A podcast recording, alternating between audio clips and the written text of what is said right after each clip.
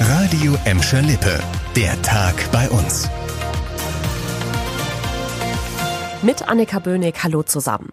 Seit einer Woche verzichten wir auf Café- und Restaurantbesuche, Fitnessstudio, Kino und Treffen mit zu vielen Leuten. An den Corona-Zahlen in Gladbeck, Bottrop und Gelsenkirchen merkt man das bis jetzt noch nicht so wirklich. Auch zum Start der zweiten Woche des Teil-Lockdowns hat das Robert-Koch-Institut heute viele neue Corona-Fälle bei uns gemeldet.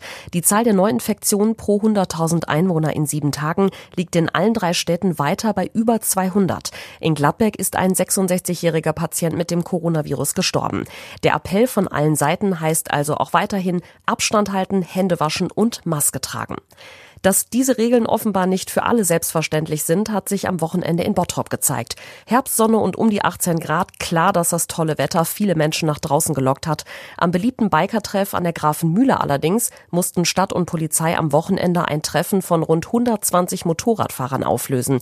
Die Biker hatten sich in größeren Gruppen getroffen und sich nicht an die Abstandsregeln gehalten. Die Quittung kam heute. An der Grafenmühle gilt ab sofort eine Maskenpflicht. Damit die Bikertreffen nicht noch mehr ausarten, werden jetzt auch noch Straßensperren aufgestellt und die Stadt Bottrop will ihre Kontrollen verschärfen. Ein kleiner Beitrag im Kampf gegen das Coronavirus könnte aus Gelsenkirchen kommen. Der Glashersteller Pilkington hat jetzt ein Glas entwickelt, das Viren und Bakterien abtöten soll.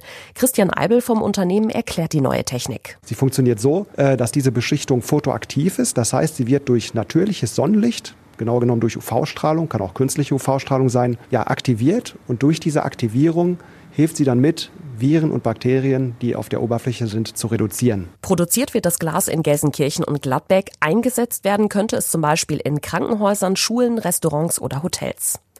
Corona bringt in diesem Jahr einiges durcheinander und sorgt jetzt dafür, dass der Biathlon auf Schalke nicht in Gelsenkirchen, sondern in Ruhpolding stattfindet.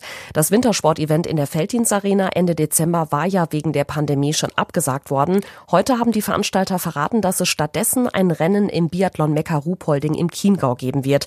Ob da am 28. Dezember auch Zuschauer dabei sein können, ist allerdings mehr als fraglich.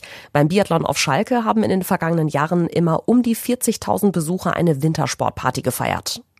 Das war der Tag bei uns im Radio und als Podcast. Aktuelle Nachrichten aus Gladbeck, Bottrop und Gelsenkirchen gibt's jederzeit auf radio und in unserer App.